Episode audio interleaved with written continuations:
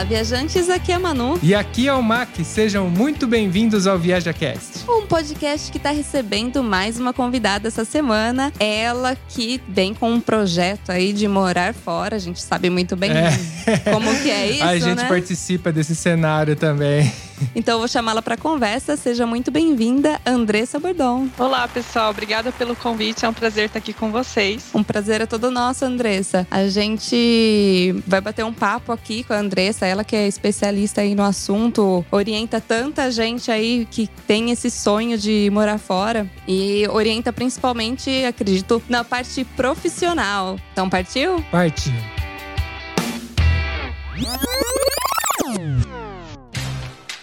Mas antes de começar esse episódio, temos alguns recadinhos. Participe do nosso grupo Olá Viajantes no Telegram. Acesse viaja.link barra grupo. Lá você entra em contato diretamente conosco e fica sabendo das novidades antes de todo mundo. viaja.link barra grupo. Simples assim. E para ajudar a manter esse podcast no ar, acesse viaja.link barra apoie. Com muito pouco, você nos ajuda a produzir cada vez mais e melhor o ViajaCast. Acesse agora enquanto você está nos ouvindo. viaja.link barra apoie. Como agradecimento, todos os apoiadores estarão na descrição de cada episódio.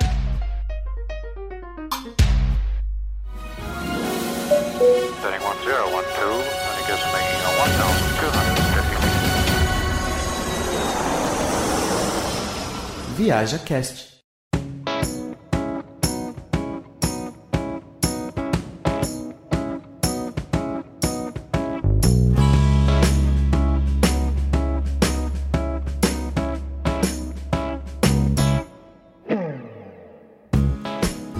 Andressa, primeiro a gente vai até revelar aqui, você mora na Alemanha hoje, justo? Isso. Estou na Europa há quase dois anos, mas atualmente estou morando na Alemanha há seis meses. Ah, então você não estava na Alemanha primeiro. Onde você foi? Por onde você passou? Então, eu morava antes na Hungria. Na Hungria? Ah, essa foi interessante.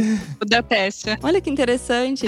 Conta pra gente aí como que você veio parar aqui na Europa. Então tá, eu vou contar um pouquinho sobre mim, até porque que hoje eu sou especialista e mentora nesse processo de morar fora né? De onde que essa ideia surgiu. Então, eu sou natural do Paraná, como eu falei, eu moro na Europa há quase dois anos, né? Gosto muito de viajar, assim como vocês, conheço mais de 30 países, mas eu fiz o meu primeiro intercâmbio para Londres em 2013. Fiquei lá seis meses estudando inglês e me apaixonei pela Europa, foi quando eu mais viajei e tal. E quando eu voltei para o Brasil, eu fiquei um tanto quanto frustrada, porque eu queria voltar para a Europa, deu aquela depressão pós-intercâmbio, sabe? É. E eu tinha que me formar e tudo mais, e eu não via mesmo mesmo muitas possibilidades assim para eu conseguir voltar. Eu achava que a única forma de morar na Europa era se eu tivesse a cidadania europeia, Sim. ou se eu fosse rica, né, tivesse muito dinheiro para fazer intercâmbio. É. é um meio também. É um meio. é um meio também. Ou se eu falasse várias línguas, né, tivesse um inglês super fluente, falasse alemão, italiano, não sei. Então eu realmente fiquei por muitos anos, assim, por quase seis anos, pensando, né, como que eu faria? Então eu tentei cidadania, porque minha família é de origem italiana, hum. não deu certo e fiquei, né, correndo atrás do próprio rabo, tentando achar uma forma de vir. E assim demorou vários anos, como eu falei, eu me formei, e os anos foram passando e tal. Até que um dia uma amiga minha falou assim: "Ah, por que que você não vai pela IESEC, que foi o programa que me possibilitou vir para a Europa pela segunda vez, quando eu fui para a Hungria?" Uhum. Eu falei: "Poxa, mas a IESEC, eu achei que era um programa voluntário né? E sei lá, para quem ainda tá na faculdade, eu já, tô formada há um tempo, como é que funciona isso? Foi então que eu descobri que a IESEC tem um, um programa super bacana que se chama Global Talent, hum. que possibilita que vários jovens venham trabalhar tanto na Europa, é, o mundo inteiro, né? O foco é a Europa, mas também tem vagas para Canadá, Ásia, Estados Unidos. Aí eu me apliquei para uma vaga da IESEC ah. para a Hungria, para Budapeste, que é uma cidade que eu amava de, de coração, já conheci e tal tal. E foi um processo um tanto quanto rápido. Deu que em duas semanas eu fui aprovada e já comecei a me preparar para a minha mudança, né? Caramba. É, foi super rápido. Mas você se aplicou profissionalmente, então? Profissionalmente, né? Eles falam que é um estágio remunerado. É mais visto como um processo de trainee, né? Esse mesmo que a gente tem no Brasil para pessoas que estão formadas. Ah. E o bacana é que é remunerado. Como eu falei, eu não tinha grana, né, para me bancar aqui na Europa. E a ESEC, ele, por esse programa, eles dão um salário, né, que é o suficiente para você se manter e tal. E é super bom que até dá para guardar uma graninha para viajar. Ótimo, sim. Mas eles dão também, por exemplo, um apoio com a parte de moradia, porque eu sei que uma das coisas complicadas também quando você vem morar aqui no começo é a moradia, né? Eles responsabilizam pela sua primeira moradia ou você já tem que meio que se virar desde o começo? Então, a ESEC ela dá todo o suporte de informação. Então, o que eles disponibilizam é o caminho. Tá aqui para esse país que você vai, esse é o caminho para encontrar moradia, seja ele através de grupos no Facebook, às vezes tem aplicativos e tal. E na verdade não foi muito difícil não. Eu entrei na, em Budapeste especificamente, né? É muito simples de você conseguir moradia. Lá tem muito intercambista, é uma cidade bem internacional. Então, eles dão esse suporte de falar qual é o caminho. E aí é muito simples. E também tem, sempre nas cidades, tem uma base da IESEC. Então, quando você chega, eles te buscam no aeroporto, eles já te introduzem para outros intercambistas, então você nunca tá sozinho. Faz amizade super rápido e consegue uma moradia e aqueceu de menos. Nossa, então esse é um caminho bem interessante, porque eu, eu sei que tem bastante gente que ouve a gente que não tem a oportunidade de ter cidadania, né? Que não é o nosso caso. A gente veio por um meio totalmente diferente. A gente veio para se documentar, para depois ver tudo o resto. É, a gente fez é. o processo inverso, né? Na verdade. E, e, e não é todo mundo que tem isso. Então é muito interessante que eu não sabia que você tinha essa possibilidade, por exemplo, pela Exec. Eu sei que existem, você pode ter um LinkedIn todo em inglês e, e ser bom em inglês, que ela falou, né? Que você pode ter a oportunidade de trabalhar no exterior, mas é, é, um processo diferente, né? E é legal que você não vai sozinho, né? Isso, isso que você chega lá, tem um, uma comunidade para te receber. Isso eu vejo como uma coisa muito importante e muito ajuda muito no começo. A te dar mais segurança, né? Para chegar no lugar. Exatamente. E, e o bacana, então, é que, por exemplo, sendo praticamente um estágio, você não precisa ser aquele profissional com aquela puta carreira já toda feita no Brasil, no caso, para depois tentar uma carreira no exterior, no caso. Então é um meio de você começar a sua carreira fora, né? É, essa é uma das grandes vantagens, né, desse programa, que exige que você tenha uma certa experiência profissional para ser aprovado para uma vaga, mas não é nada de outro mundo, assim. Seis, sete meses de estágio, eu diria que já é o suficiente. E é um programa que você pode se aplicar até os 30 anos, estando ou não formado né? Às vezes você está fazendo hum. uma pós-graduação e tal. Então, isso é, é, realmente uma informação que poucas pessoas têm, é pouco divulgado, né? E justamente por isso, quando eu cheguei na Hungria, que eu vi esse tanto de brasileiro que tinha lá, que utilizavam a possibilidade da IESEC como uma porta de entrada, eu decidi criar o projeto Morar Fora justamente para divulgar essas informações e outras que eu fui descobrindo, né, ao longo do, do meu intercâmbio, para abrir os olhos de muita gente que está no Brasil e desconhecem as possibilidades. Muito interessante.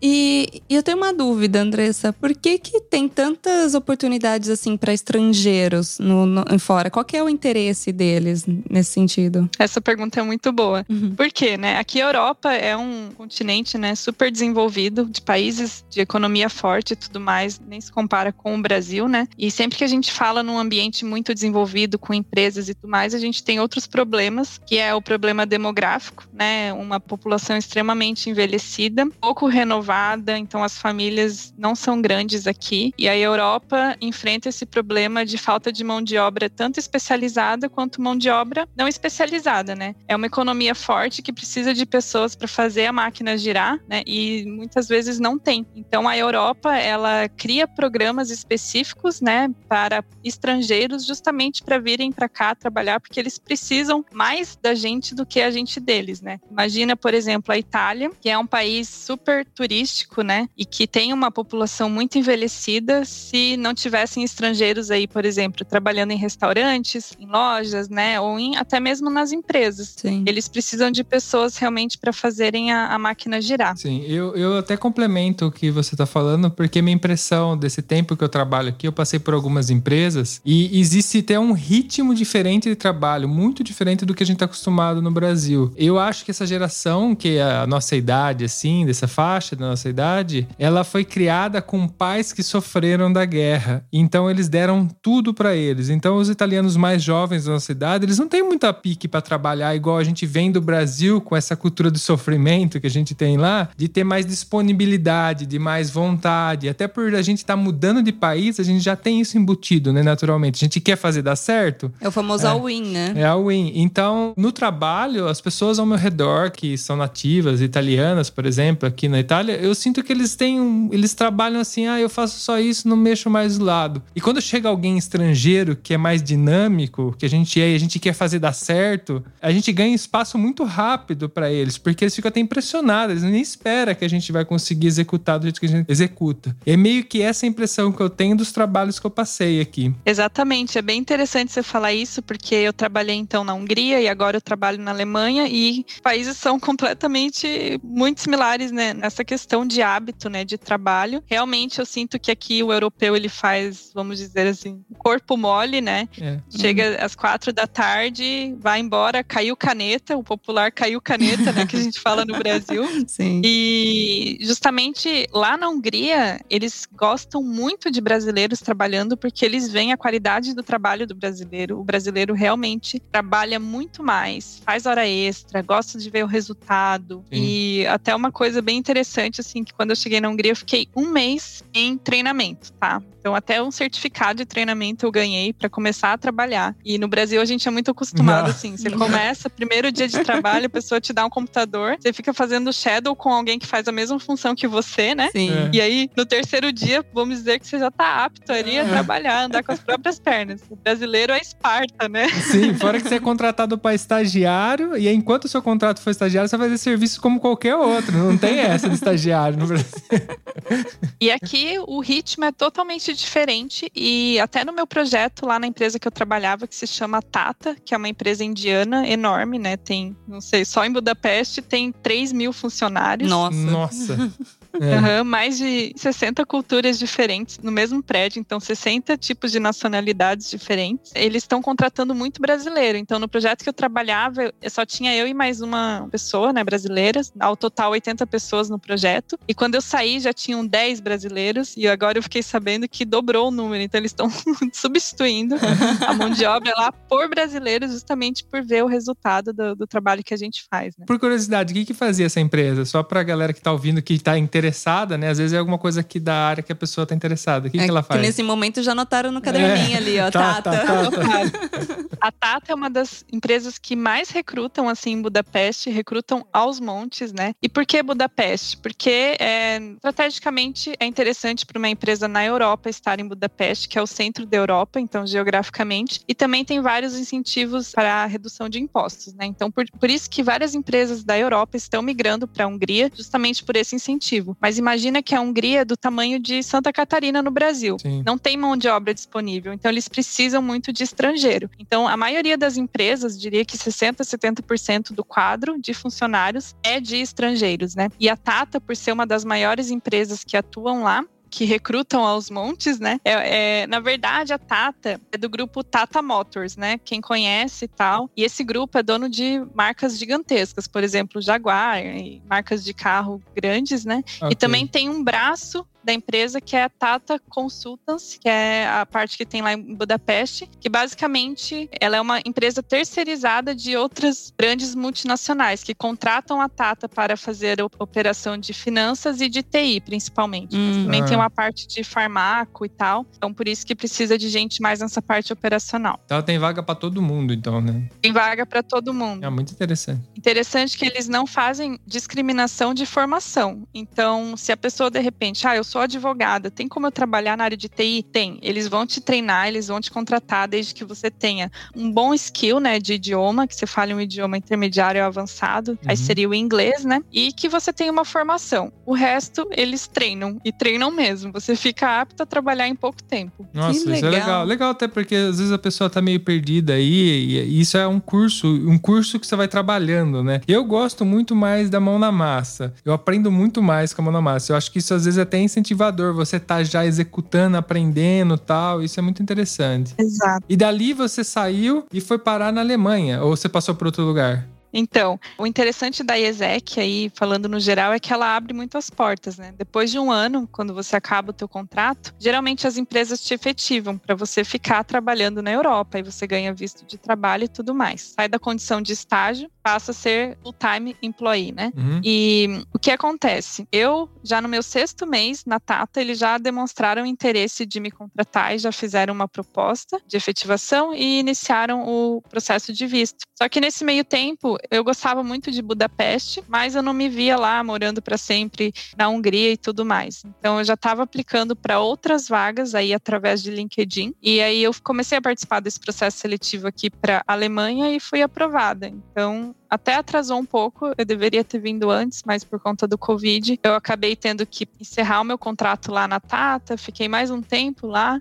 até Uhum. conseguir o meu visto para vir para Alemanha, mas aí eu vim em setembro de 2020. Ah, interessante. E mas assim, quando você vai para fazer o estágio, já que você falou de visto, você já vai com um visto de trabalho que- ou é um visto de estudante? Que tipo de visto que é? É um visto de other purpose, né? É um visto outros, vamos dizer assim, que, Outros, é, na categoria. que não é nem trabalho, nem estudo. É um estágio, está vinculado à IESEC, que é uma instituição sem fins lucrativos, né? Uhum. E você também tem que estar com vínculo estudantil no Brasil, para a Hungria. Então eu estava matriculada numa pós lá o tempo inteiro do estágio. Uhum. E depois, quando você é efetivado, aí sim, é um visto de trabalho. né? Certo, mas daí, tipo, se você não faz uma faculdade e tal, aí já não tem como pra fazer esse, esse esquema. Especificamente Hungria, não. A Hungria Ah, exige que você tenha um vínculo estudantil. Mas outros países na Europa, por exemplo, a própria Alemanha, Itália, Suécia, não exige que você tenha vínculo estudantil. E o limite da idade é sempre 30 anos ou depende do país? Não, o limite é sempre 30 anos, mas você tem que embarcar até antes dos 31, digamos assim. Se você tá com 30 anos e 11 meses, você pode iniciar o teu estágio e fazer 31 anos durante o estágio, não tem problema. Que pena, eu já passei já.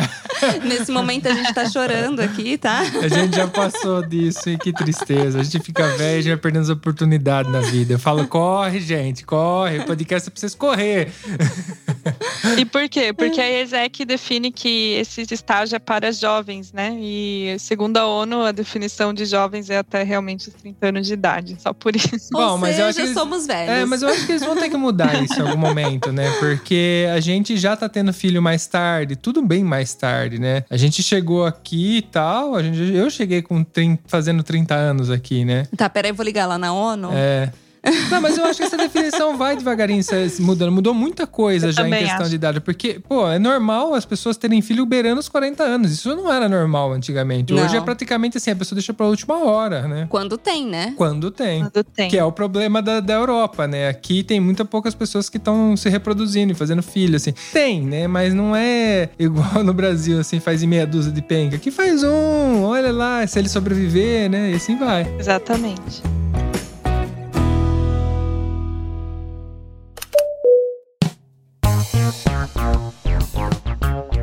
E Andressa, eu acho muito interessante porque, assim, quem tem sonho de morar fora, às vezes passa muito perrengue quando, por exemplo, vem por conta própria, que foi o nosso caso, pra se recolocar no mercado de trabalho. Então, é, é muito difícil, porque, assim, normalmente a pessoa vem até sem falar a língua local, então aprende tudo do zero. E isso demanda muito tempo, tanto pra aprender língua, cultura e também depois pra se recolocar no mercado de trabalho. Nesse caso, essas opções que você traz hoje aqui para o nosso podcast é exatamente para a pessoa já chegar trabalhando na área dela. Então, eu vejo como uma puta de uma oportunidade para a pessoa já chegar arrebentando. Tipo assim, e isso garante até uma, uma segurança, uma certa segurança para a pessoa de chegar e fazer o negócio dar certo, né? E eu queria perguntar para você, já que a gente falou assim que nem sempre é necessário estar já matriculado numa faculdade ou numa pós-graduação para começar, pessoas que já são formadas, no caso, têm necessidade de fazer uma validação do diploma para começar a trabalhar ou vir para um projeto desse? Então vamos por partes. Exatamente. É uma boa porta de entrada você vir. Eu, como mentora, né, e nesse processo de morar fora, eu considero uma das formas mais seguras, sim, você já vir trabalhando, né? Outras formas, por exemplo, um mestrado profissional, um mestrado de baixo custo, porque isso é muito bem visto também no mercado europeu. Então, geralmente, depois eu vou falar um pouquinho, né, que eu tenho um curso Morar Fora, mas os nossos alunos, eles vêm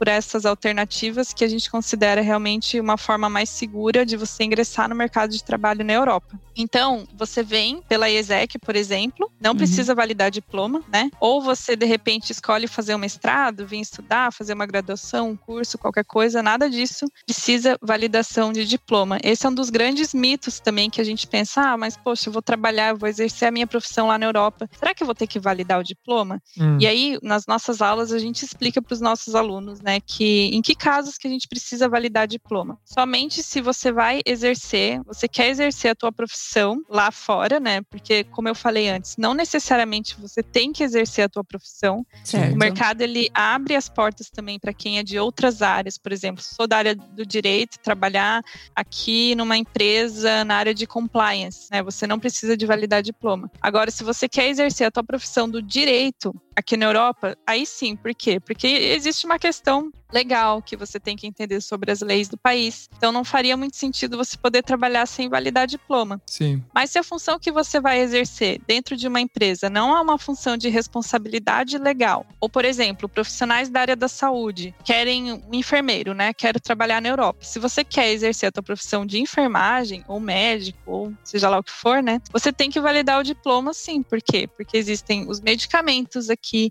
a linguagem que você tem que ser fluente, né, uhum, para conseguir Sim. entender o que está dizendo ali na bula do remédio. Então, sempre faça essa associação para entender. Poxa, mas o que eu quero exercer lá é de grande responsabilidade legal, saúde, risco de vida, por exemplo, um engenheiro civil. Eu quero trabalhar na construção civil de um prédio. Então, sim, né? Se você assinar um projeto, você vai ter que validar o teu diploma para ser apto. Agora, se de repente você quer trabalhar dentro de uma empresa, numa área um pouco mais, né, diferente da, da específica que é construção civil, que tem oportunidades, não, aí você não precisa validar o diploma. Sim. É, são várias, tem várias categorias que você pode fazer. Eu, inclusive, a minha categoria que eu trabalho aqui, eu não preciso validar diploma, eu não preciso ter o diploma aqui. E mesmo assim, não é um trabalho comum, deixa eu, de, ia falar italiano, veio.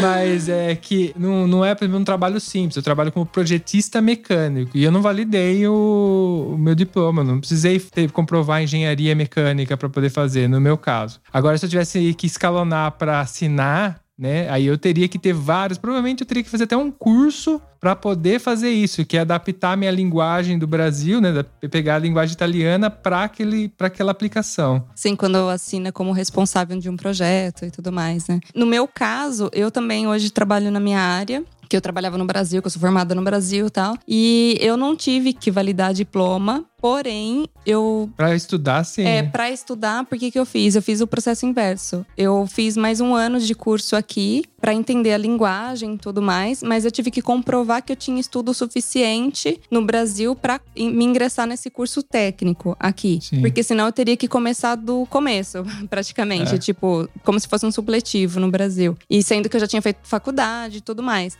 Então eu só tive que comprovar pra escola e depois. Pra poder pular ainda, é. nem foi isso pra poder estudar. É que eu queria pular um bom trecho, né? Então vamos pular isso aqui que a gente já tá tranquilo, né? Aí você teve que comprovar. Validação de disciplina. É. Agora, se você tiver paciência de fazer tudo, né? Ela pulou, você pulou só a terça média e o, o superior, porque você foi direto pro técnico, né? Sim, eu, eu pulei praticamente toda a parte de base deles aqui, né? E aí eu fiz um curso técnico, que seria naquele momento que o adolescente escolhe se ele faz uma faculdade ou um curso técnico. E aí eu acabei fazendo esse curso técnico de um ano e agora eu tô trabalhando na mesma área que eu trabalhava, que é com RH, e eu não tive que validar diploma para começar a trabalhar nesse lugar, porque eles já consideram esse curso que eu fiz aqui. Então eu já passo a desconsiderar aquele e considerar o do local. Mas eu sei também que existe a possibilidade das pessoas migrarem para estudar, né? Não só para vir trabalhar direto, mas sim para estudar. E eu gostaria que você comentasse um pouco sobre os benefícios da pessoa vir estudar no exterior. Legal. Então, os grandes benefícios é justamente você poder se ingressar no mercado de trabalho, né, que é uma das formas mais seguras também. Porque você pode tanto vir através de um programa, por exemplo, Erasmus, que você ganha bolsa 100%, em alguns casos até pagam a passagem e tal para você vir, ou você pode fazer um mestrado de baixo custo, né, que isso pessoas também não têm conhecimento. Esse é um dos, das formas que se eu soubesse antes, eu teria vindo para a Europa muito antes. Lógico que a IESEC foi uma grande oportunidade, mas demorou para eu descobrir e tal. Então, se eu soubesse dessa questão de mestrado de baixo custo, eu teria vindo bem antes. Por quê? A gente fala, por exemplo, Portugal, Espanha. Portugal, vamos falar de Portugal que eu acho mais vantajoso. Uhum. Tem um, um convênio com alunos que, se você fala português, né, só alunos que falam português. Hum.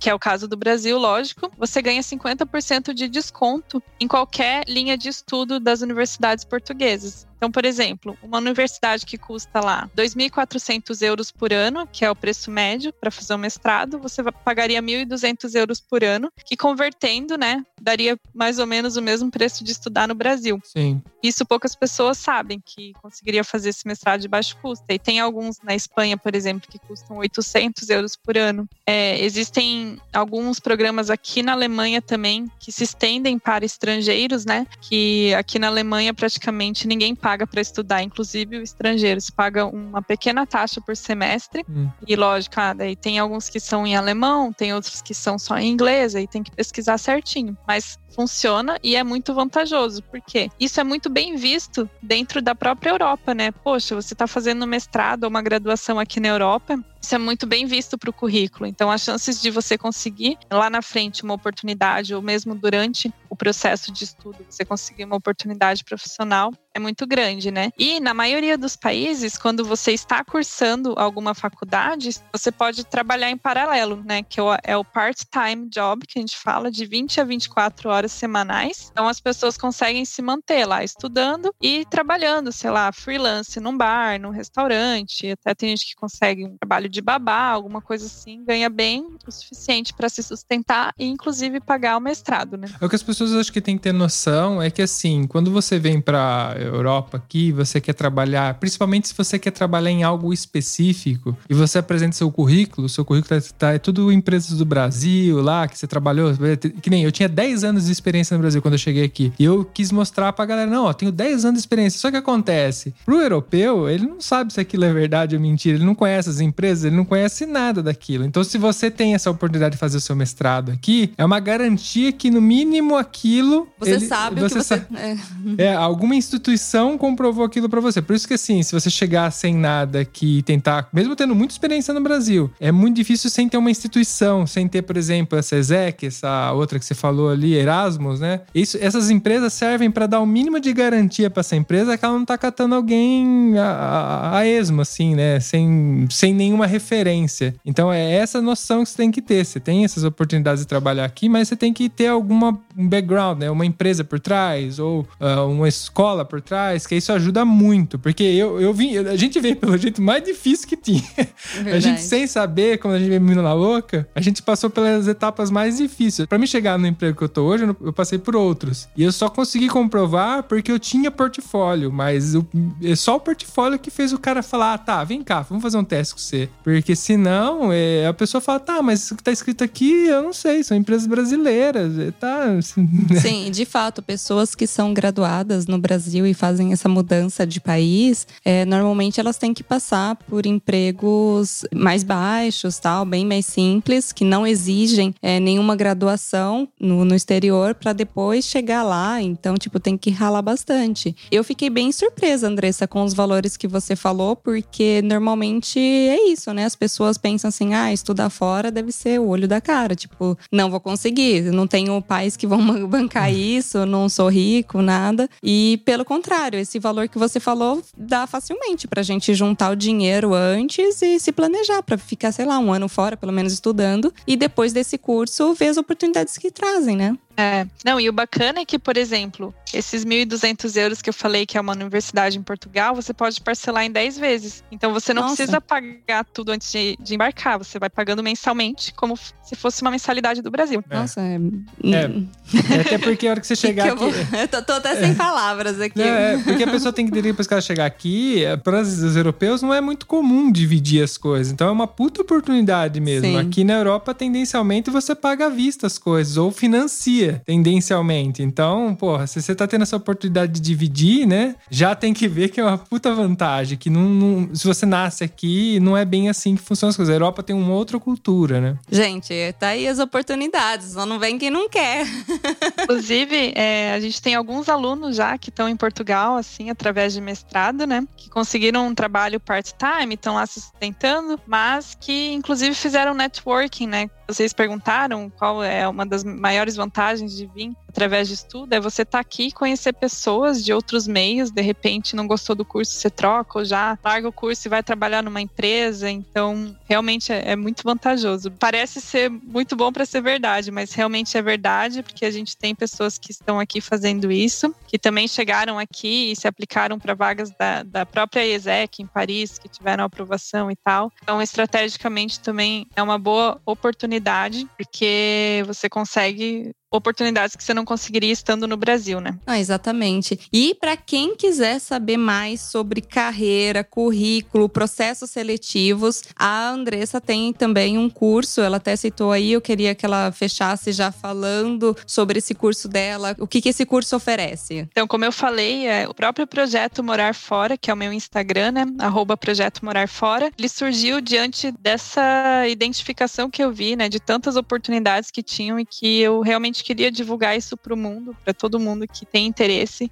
para saber que é possível você realizar o teu sonho sim de ir embora, você não precisa ser rico, não precisa é, falar 30 línguas diferentes e tal. E através disso foi criado o curso Morar Fora com a minha sócia, que é a Malu Intercâmbio, arroba Malu Intercâmbio, também fala basicamente sobre os mesmos assuntos que eu falo, né? Sempre divulgando os programas diferentes de intercâmbio. E no curso a gente realmente ensina essas possibilidades, porque quando a gente fala nessa questão de morar fora, até as universidades que eu citei aqui, você, vocês podem até estar se perguntando, poxa, mas onde que eu vou procurar isso, né? Onde que eu acho essa universidade? E realmente não é uma tarefa fácil né? Então o curso tem mais de 200 aulas sobre diferentes formas de migrar, formas que a gente entende também que são factíveis, né? Porque eu particularmente acho que a Andressa não conseguiu uma bolsa em Harvard, porque o nosso ensino, a minha preparação foi totalmente diferente. Então eu acho que não é factível. Então realmente prezo por falar sempre para os meus alunos de oportunidades que são factíveis de conseguir. Né? Essas mais de 200 aulas são realmente falando de programas muito interessantes e organizando realmente esses links de universidades, links de programa,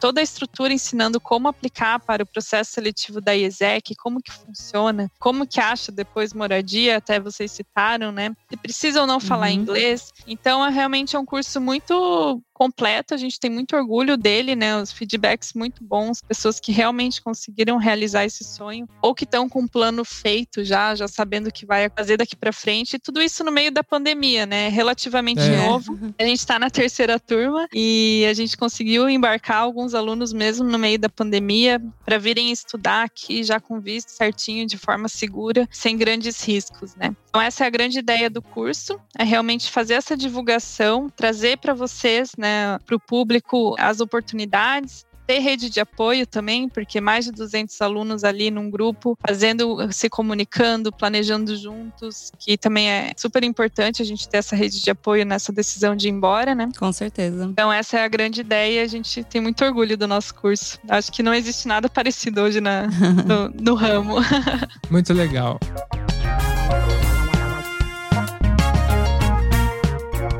Bom, eu vou deixar os links da, do, do, curso dela aqui na descrição, Instagram, tudo que ela passar pra gente vai estar tá aqui no link da descrição desse episódio, você pode clicar lá. E eu gostaria de fechar esse programa fazendo uma pergunta que eu vou começar a fazer para toda pessoa que mora na Alemanha que a gente entrevistar. Por que que alemão tem três filhos? Você sabe me responder isso? três filhos?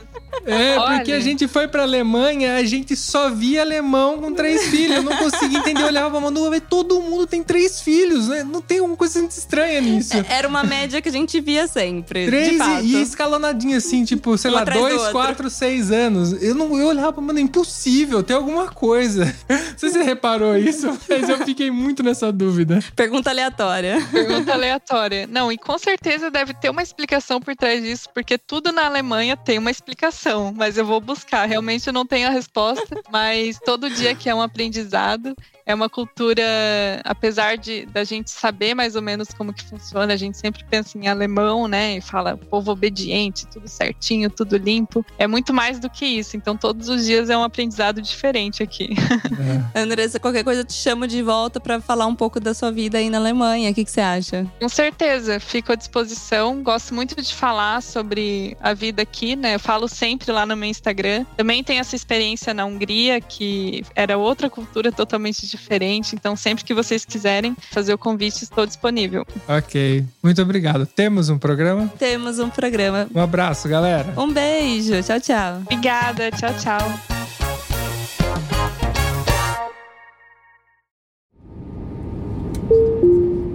Eu tenho certeza que você lembrou de alguém ouvindo esse episódio, então compartilhe agora mesmo com essa pessoa. Assim mantemos essa conexão entre nós, viajantes. Este podcast foi editado por Play Áudios.